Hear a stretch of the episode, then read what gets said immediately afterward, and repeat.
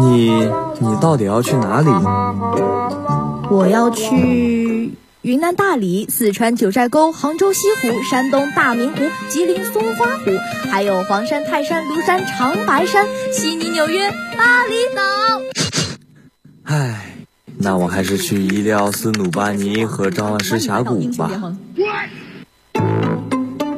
不知道去哪儿？老司机告诉你，你还在向往的时候，我们已经在路上了。跟着老司机一起旅行吧。来不及解释了，快上车。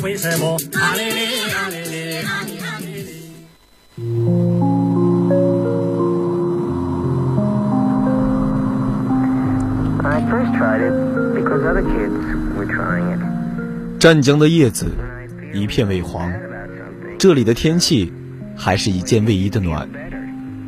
但是哈尔滨已经下了第二场雪了。每年下雪，我总能第一时间给到那里的消息。我羡慕可以一直生活在那里的人。我怀念那里的冬天，有回忆，有期待，有失望，还有惊喜的哈尔滨。各位听众朋友，晚上好，欢迎收听今天的常规节目《一起旅行吧》。今天为大家推荐的旅行地点是哈尔滨。哈尔滨历史悠久。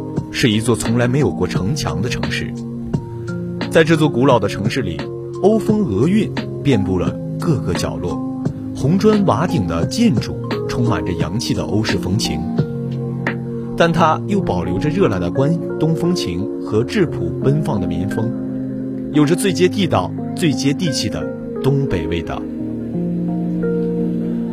嗯，那么下面呢，让我们让叶琪来介绍一下。哈尔滨究竟是怎样的一座城市？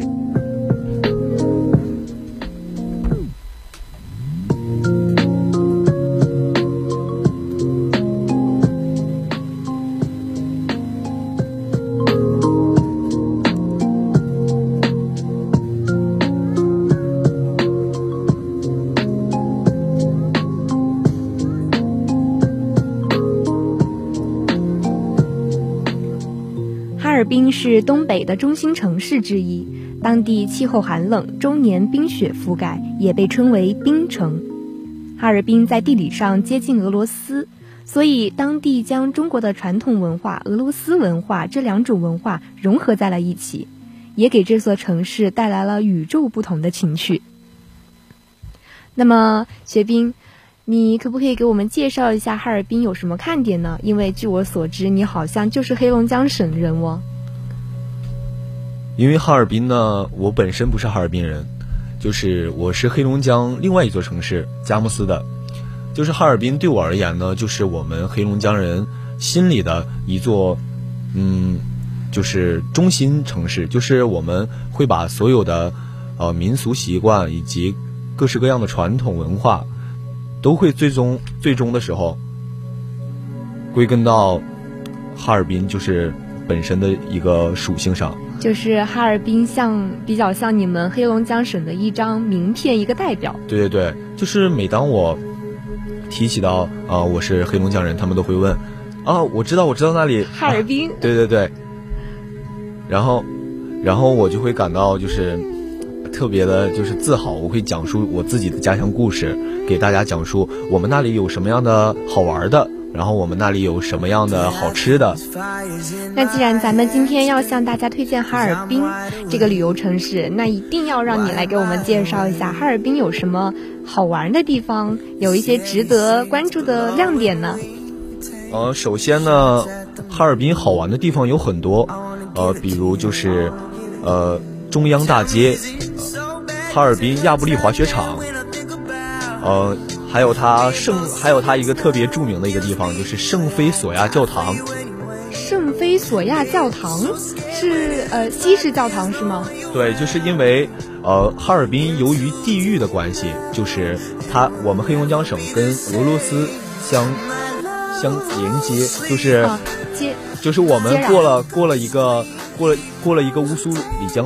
然后就就就是 就是哈尔滨了，然后我们会受到西方文化和欧式文化的一个熏陶，就是在很多的街道旁边呢，我们会看到各式各样的欧式建筑，然后而且就是当我们走到中央大街的时候，就是我们会听到各式各样的音乐，然后旁边都是欧式的建筑，然后都是那种。感觉异国风品风情，仿佛特别浓厚。对，像仿佛就是你置身在，呃，异国他乡的样子，真的就是比较有西式文化的感觉。哦，我想到了一个词，有人说哈尔滨是东方小巴黎，那一定是一个非常浪漫、非常童话般的场景。就是我在网上曾经看过一个文章嘛，他是这样写到的：在零下三十度的中央大街走一走。在厚厚的积雪路面上做狗拉爬犁，或者在老道外的街边旁听一曲地道的东北二人转。高高的纬度，冬季下午四点就开始黑。夜幕下的哈尔滨灯火通明，金碧辉煌，俨然一个东方小巴黎。就是我觉得呢，就是我们那里，呃，不是我们那里，就是哈尔滨这种城市，就是很值得大家去旅游。很值得大家去走一走，因为我们学校就是毕竟处于最南方，嗯，是的，就可能很有有些南方的同学呢还没有见过，就是下雪就没有身临其境走在路上。对，我相信想看一场盛大的雪景，一定是每一个南方孩子的毕生的梦想和愿望。就是想一想，就跟南方俨然不同的是，你和你啊心爱的另一半 走在。走在雪地里面，然后天天上下着雪花，然后你们两个边走边听着耳机里面的音乐，哎呀，想想特别浪漫，真的是。这个时候除了浪漫，男朋友还可以有机会给女朋友搓搓手、牵一下小手、抱一下、温暖一下。嗯，就是我们整理了很多去哈尔滨旅行应该去的景点。然后让我们让我和叶琪分别给各位同学们介绍一下，黑龙江到底有哪些好玩的地方值得大家一去。那么提到哈尔滨，我相信大家首先想到的就是提到哈尔滨，我相信大家首先想到的就是下雪滑雪。那么哈尔滨的。亚布力滑雪旅游度假区一定是你的首选之一。亚布力滑雪旅游度假区是我国四 A 级景区，位于上至上至市亚布力镇东南二十里的地方，距离哈尔滨市一百九十七公里，距离牡丹江市九十公里，三零幺国道支线直达景区。度假区由长白山脉。张广才岭的三座山峰组成，即海拔一千三百七十四点八米的主峰大锅盔山，海拔一千一百米的二锅盔山，以及海拔一千米的三锅盔山构成。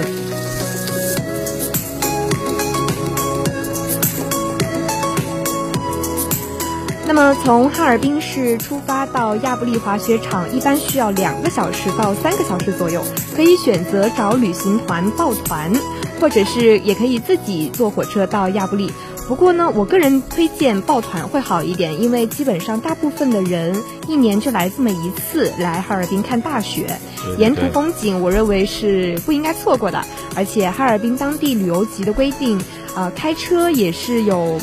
开车是必须有多年经验的老司机啊，才能呃载着我们的旅客在这条最美的地点来观看。对，没错。那亚布力滑雪场呢，每天都是开放八点到六晚上四点的这个呃时间段来开放的，有八个小时。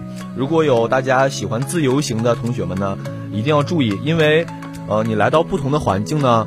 会就是可能会赖床玩得很累，然后第二天错过了这个，呃，去看雪滑雪的时间。那么亚布力滑雪场呢，分为初级赛道、中级赛道以及呃高级赛道。那么初级赛道和中级赛道呢，每天半天的价钱呢在三百元左右，而高级区呢则在三百八十元。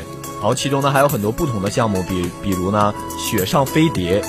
就是把你放在一个飞碟上面，然后有专业的设施给你推出去，然后三十分钟的价钱呢是六十块钱。还有一个就是马拉爬犁，呃，叶琴，你知道什么是爬犁吗？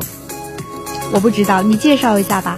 就是爬犁，就是 就是一个一个绳子，然后底下会有一个木质的一个，就是嗯木质的一个板子，嗯把绳子绑在板子上面，然后你坐在那个板子上面，马把把绳子的另一端放在马的身上，然后马在前面跑，然后你坐着那个爬犁，然后跟着雪在那个雪地里面滑。是像坐雪橇那样吗？对对，雪橇就是爬犁的一种，我也不知道是爬犁的一种还是怎样，就是爬犁就是我们的那块儿算一个专属的名词吧，就哦，方言。我我大概明白，对。但我觉得好神奇，你们是用马来拉爬犁。就是你也可以用别的拉爬犁，只要你信得过的话，就比如是哈士奇，你也可以选择用哈哈士奇来，就是拉爬犁嘛。但是还是建议大家选动力比较足的呃动物们来进行我们的拉爬犁。就是我以前看过网上一个视频，就是有一个网友嘛，养了三条哈士奇，然后 在雪地里面让三个哈士奇拉着那个爬犁拉着它，然后 哈士奇就不听话的那种，比较顽皮，非常快非常快，然后一个刹车给那个主人射出去了。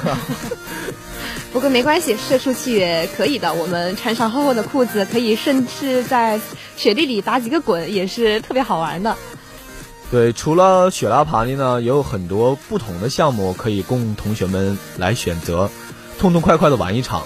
然后呢，当然在冬天去滑雪的时候，保暖设施是一定要注意的，因为，呃，哈尔滨位于中国的最北端，是我省黑龙江的省会，它每年冬天的年均气温在零在零度以下，就是几乎冬天的时候都是零下的，嗯，就是呃，我们冬天的时候不需要冰箱，天，你们就是天然的大冰箱了。对，我们把冰棍儿啊、雪糕，就是雪糕嘛，放在自己家门口的外面，就可以就可以冷冻了。那么下面呢，让叶琪给我们呃了解一下，冬天的时候去哈尔滨玩儿，要需要什么装备呢？好的，接下来让我为大家介绍一下去哈尔滨必备的一些装备。那么大家都知道，哈尔滨的冬天是非常的冷。如果是冬天要去哈尔滨看雪、玩雪的小伙伴们，一定要注意啦！上身和下身，还有你的耳朵、你的手，一定都要保护好哟。上身我们可能除了我们的羽绒背心、我们的大棉袄之外，里面还要加上一些保暖衣，以及最重要的防水服。哎，我想问一下薛冰，呃，这里防水服真的在哈尔滨用得上吗？我觉得用得上，就是因为为什么要用防水服呢？是因为你去滑雪的时候，你会到屋子里面，就是它雪会融化。所以它那个落在你身上的雪，一进到屋子里面就会变成水，对对对对很容，易着凉感冒。就是 就是当初我我我就是穿着一个卫衣出去的，然后我跟同学们在那个操场里面玩闹，然后他一把把我推到雪堆里面，然后我就一身雪。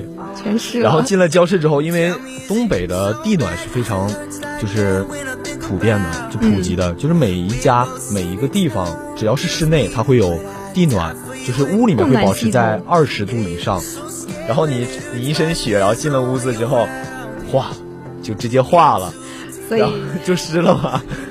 所以小伙伴们去哈尔滨，冬天去哈尔滨玩，除了我们保暖衣、厚棉裤，还要备上我们的防水服、防水裤，以及大家不要忘了带上你们的大裤衩和小背心哟。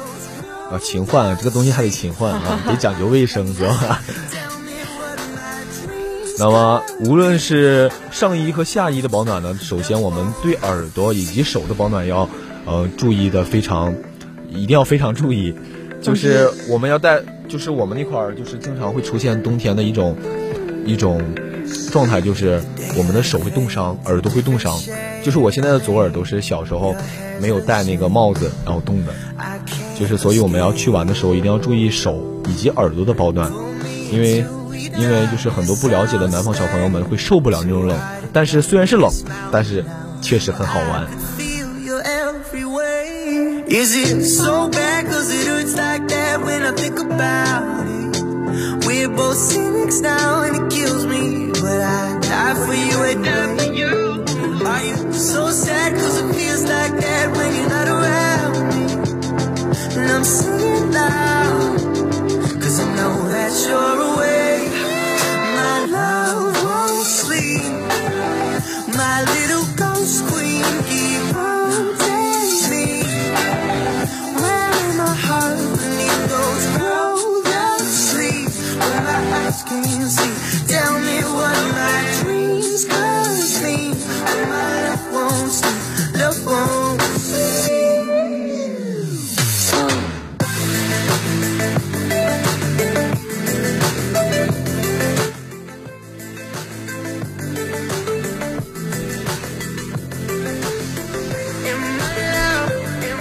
那么除了我们的亚布力滑雪场，当然哈尔滨也有很多更好玩的地方，就比如哈尔滨公园，建于1958年，也是东北三省规模最大的现代化露天游乐场。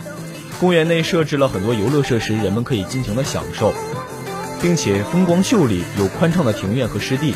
庄园内以17世纪俄罗斯牧城为原型，充满了展现在人们面前完全异国情调。森宫亚布力滑雪旅游度假区坐落于在海拔一千三百七十四米高的国塔山郡，是风景优美、山峰叠嶂的森林海，被誉为天然带氧，也是享受春天避暑、秋季滑雪的旅游胜地。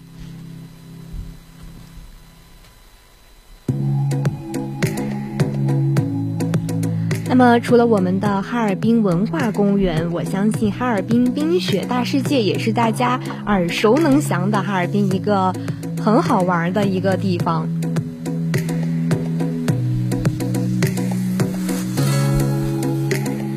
哈尔滨冰雪大世界，我想必呃很多南方同学可能没有听说过。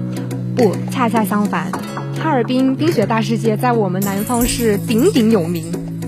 就是因为就是有很多呃，比如春晚，然后以及歌手的演唱会，就是会在冰雪大世界来举行。我记得 我记得在晚上网上林俊杰有一场演唱会，是在冰雪大世界演出的，就是他当时那个视频在冰上面弹钢琴了，冻的冻的手都弹不动了，都发抖。然后那个视频大家在网上都可以看到，就是会很美，就是很多呃女同学心里的那种冰之王国、冰雪帝国的那种感觉。非常的清洁透亮。那么接下来为大家介绍一下我们的哈尔滨冰雪大世界。哈尔滨冰雪大世界是哈尔滨政府为迎接千年庆典神州世纪游婴而打造的乐园，以哈尔滨冰雪世界的天然优势，展示了大型冰雪艺术精品工程，向世界展示了哈尔滨冰雪文化的魅力。哈尔滨极地馆是世界上第一个极地演艺游乐园，是以极地动物为主题的极地馆。世界各地著名的动物明星聚集在一起，人们在这里可以欣赏白鲸的水下表演，也这也给人们带来了深刻的印象。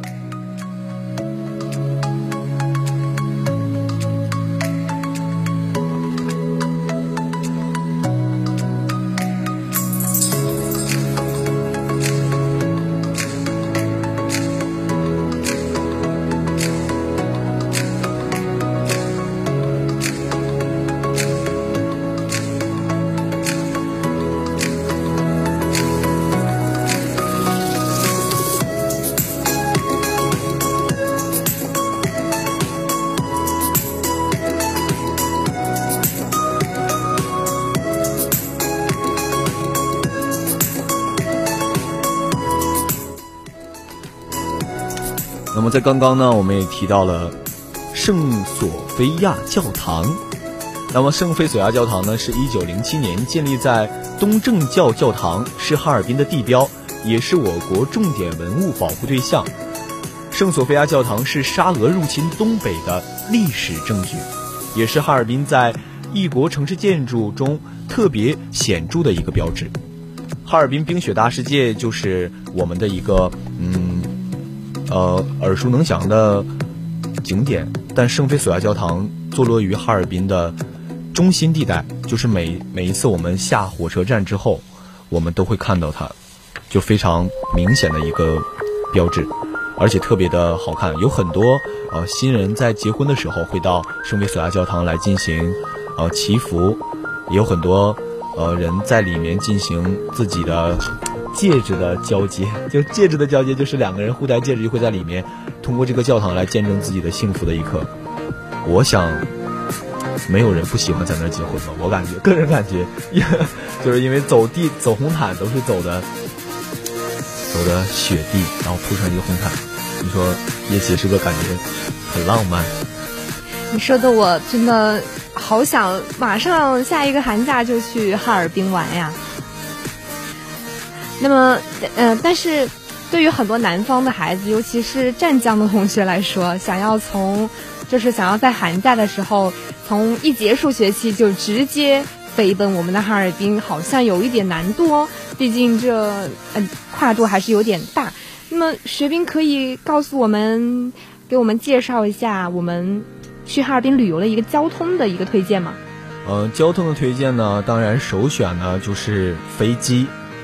哈尔滨的太平国际机场原名叫哈尔滨严家港机场，是哈尔滨唯一的机场。也是东北地区重要的交通枢纽，哈尔滨太平国际机场，呃，距哈尔滨的市区呢有三十公里，每天都有航班飞往北京、天津、上海、南京、青岛、温州、厦门、广州、深圳、沈阳、大连、西安、香港等六十三个大小中城市。就是我们，呃，可以在广州坐飞机去，也可以从呃深圳坐飞机去，当然也可以从湛江。坐飞机去，当然我们有有这个航班的话，我们可以，因为有的时候它这个航班是，嗯，不存在的，就是偶尔没有没有湛江直飞哈尔滨的，可能还是需要转机。对，转机。而且机场大巴呢也是有很多的，就是我们从一下了飞机，从哈尔滨一下飞机就可以坐四条机场专线的大巴，统一的票价呢为二十元，每三十分钟到四十分钟是一班。末车之后呢，可以根据航班的起价发车。具体的线路是呃，机场八十一号，从太平国际机场到康安路，到通达街，到安发桥，到哈尔滨工业大学，到哈尔滨火车站，再到民航大厦。运营的时间呢是在六点到二十点。那么第二条线呢，当然就是机场八十二号线啦，太平国际机场到和兴广厦。到乐松广场，到哈茨集团，到农垦大厦，到会展中心，运营的时间呢是六点到十八点。那么第三条线路，唉，为什么这么有顺序？就是机场八十三号线，太平国际机场到新阳路，到经纬街，到祁红路，到哈尔滨游乐园，再到太平桥，运营时间呢是六点三十到十六点三十。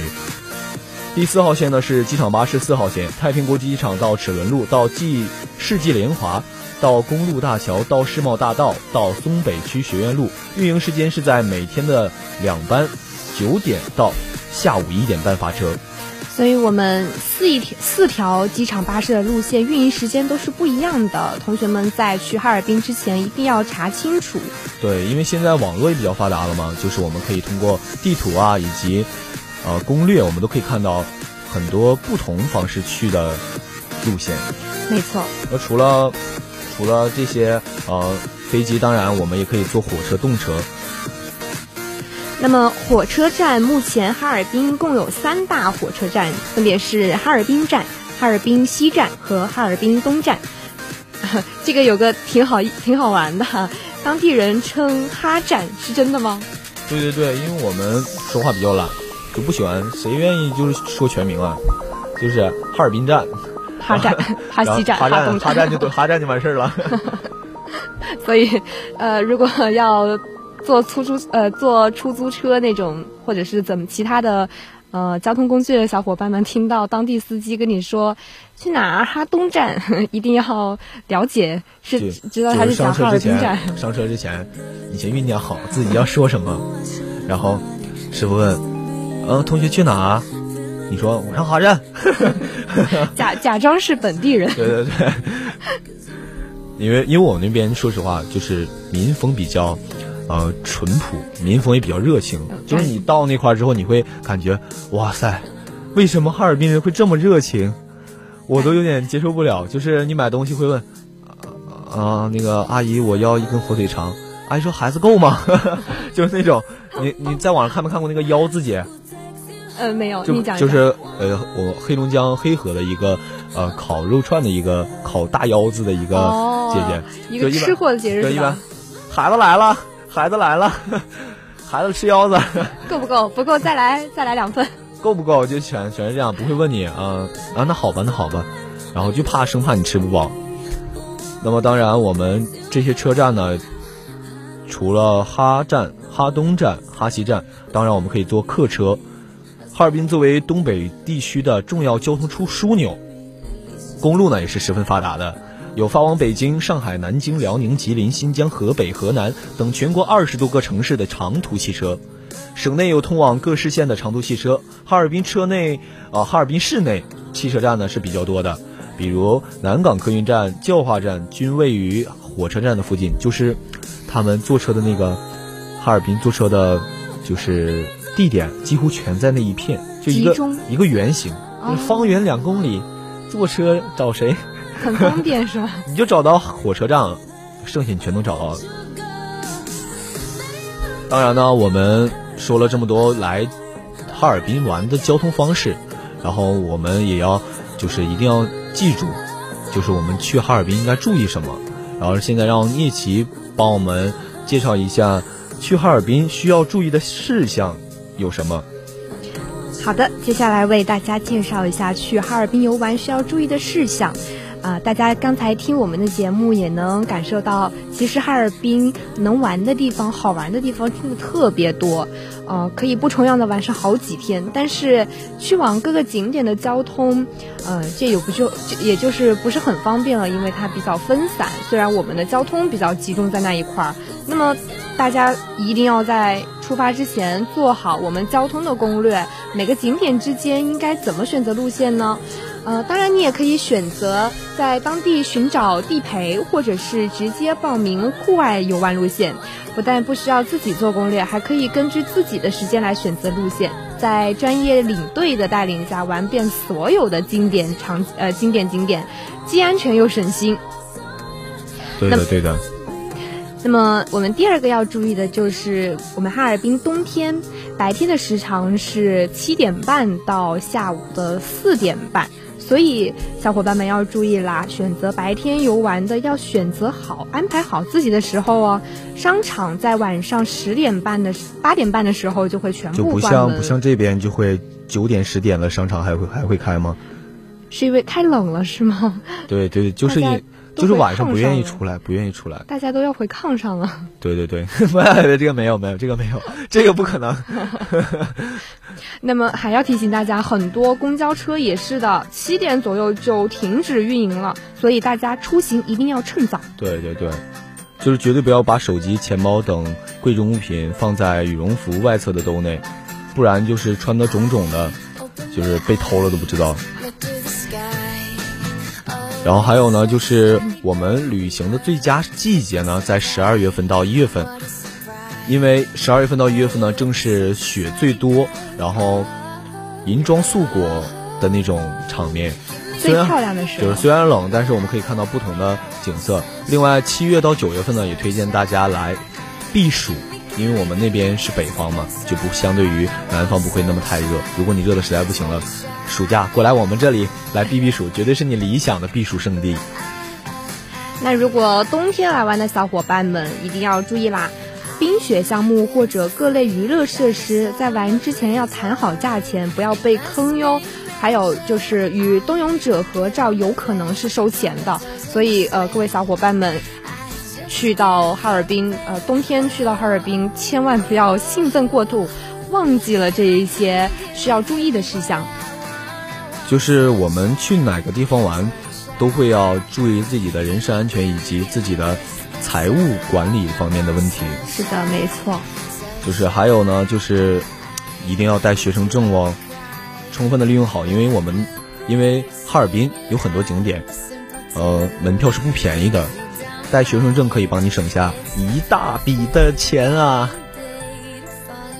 另外还需要注意的是，啊、我们东北地区室内室外室内室外温差比较大，然后冷热交替，特别容易感冒。所以大家除了穿好衣服的同时，最好也要带上感冒药之类的药品。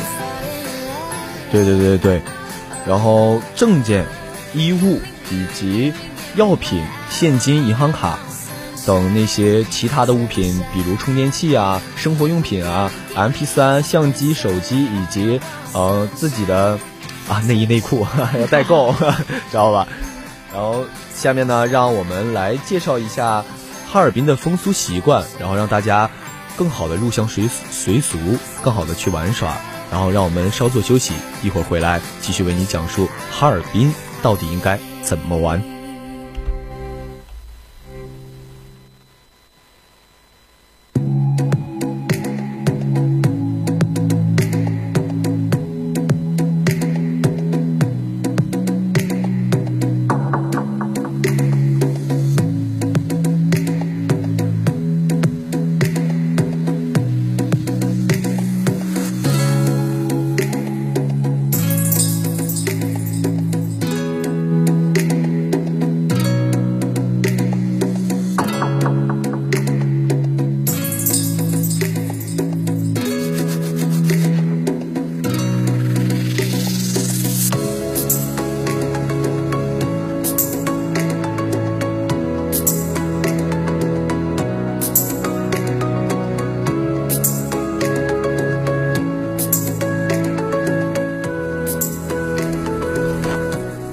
欢迎回来，一曲旅行吧常规节目。接下来我们将给大家介绍几个哈尔滨的风俗。呃，那么首先第一个就是哈尔滨的冰雪宴。哇，这个好神奇呀！是是什么呀？学兵，你给我们介绍一下。就是呃，一九八五年的第一届冰雪节，呃，一开始呢是江南春饭店领衔第一届冰雪菜点技术大赛，揭开冰雪饮食文化的序幕。新颖美观、玲珑精巧，宛若雕琢的艺术品，充分展现了冰城名厨精湛的技术。诸多宾客从具有新奇感、神秘感和强烈的地域文化气息的冰雪饮食中，领略与品味着哈尔滨文化的独特特色。就是我们可能在这边呢，也会吃到很多好吃的东北菜。你有没有吃过东北菜？东北菜饺子吗？饺子馆。东北饺子馆对，就是有很多，就比如杀猪菜儿，杀猪菜就是杀完猪之后，就是把猪的各种肉啊、肠子啊，然后各种器官，然后大杂烩是吧？大杂烩，然后添上自己呃独特腌制的酸菜，然后一起在锅里面炖煮，然后就会形成自己的呃地方特色的一种美食，真的好好吃，我现在都想吃。哎，就快到饭点了，大家撑一会儿。那么这个冰雪宴到底是怎么回事呢？是在雪雪地里面吃饭的意思，还是说不是不是，就是来做就是冰雪节，每一年都会有冰雪节。哦然后我们会在冰雪节过后，然后就是很多人在屋里面，然后做自己的菜点，做做独特的东北菜系的菜，然后是供大家品尝，哦然后用呃那些装饰啊来点缀一个菜品，然后让大家尝尝啊、我们东北的独特的饮食文化。哇，那一定非常的丰盛。大家各位小伙伴们，如果要去的话，千万不要错过这个我们的哈尔滨冰雪宴。北国好风光，尽在黑龙江。大家可以去一边吃着一边玩着，简直不要太舒服。那么，那么下一个呢，就是哈尔滨看冰灯的习俗。你有没有见过冰灯夜骑？我呃在网上有看过图片，非常的漂亮，真的，用冰做的那种，呃像艺术品一样的那种。但我觉得，我觉得它可能不能用吧。不是，就是他会把灯放在冰里面，然后他那个电线不是绝缘的吗？嗯，然后用电线，然后放灯泡在冰里面，在外面冷冻，冷冻了之后，在外在外面打开关，是不是里面那个就亮了？然后冰形成一种介质，哦，那所以是真的可以用吗？那就是真的可以提起来吗？那个冰灯笼？就是哈尔滨每个路旁，就是他们的路灯到冬天的时候并不是不是路灯，而是冰灯，就是整条街全是五颜六色的冰灯，就感觉特别的，就是霓虹灯下的哈尔滨，就那种感觉特别的唯美，特别的浪漫。那么哈尔滨的冰灯呢，始于六十年代初期，是民间传统简陋艺术形式上发展起来的。它以园林艺术为依托，以建筑和雕塑艺术为表现手法，用电电灯光为光源，制作成各种冰的景物。上世纪下半叶，冰灯逐渐发展成哈尔滨具有代表性的冰雪文化艺术。每年一届冰雪节、冰灯展览会都会成为冰灯艺术的大观园，吸引了大批游客前来观光游览。那么，下面让叶琪帮我们介绍一下下一个习俗——哈尔滨的冬泳习俗到底是什么？好的，接下来为大家介绍一下我们的哈尔滨冬泳风俗。冬泳呢是哈尔滨富有自己文化特色的一项体育活动，它一般在每年的十二月下旬至一年的二月中旬，呃举行。那这一个时间段呢，哈尔滨的室外温度多为十五至三。零下十五度至零下三十九度，你以为是在，是在南方？是的，有有一点可怕。有没有吓到？这个吓到？对，被被吓到。零下十五度到零下三十九度进行冬泳，这真的能受得住吗？主要是我们装备好，就是身上穿的多，装备好，并不是我们所有人所有东北人都是抗冻的。就是我就不信，人到底有多能多能有多抗冻？我就不信你光光的，你什么都不穿，穿个小内裤出去，冻不死你。但是，呃，我看这里介绍说哈，冬泳者下水的时间也多在太阳没有出来的五至六小时左右，冬泳表演时间大约在十到十四时之间，地点呢会在松花江上专门开辟的一个泳池上，呃，就是把江上的冰面刨掉之后修筑的一个冰上泳池。对对对，这个还需要是专业选手来，就是同学们千万到了哈尔滨不要尝试，千万不要尝试。你在下面冻得抽筋了都上不来。就是叶欣有没有就是看过抖音？呃，我比较少刷抖音。你听说过冬泳怪歌吗？没有。就是说奥利给的那个。哦，这么来的呀？奥利给，就是那个。学到了，奇奇怪怪的他他就他就是我感觉他冬他冬泳就特别厉害，因为他每天都会发自己。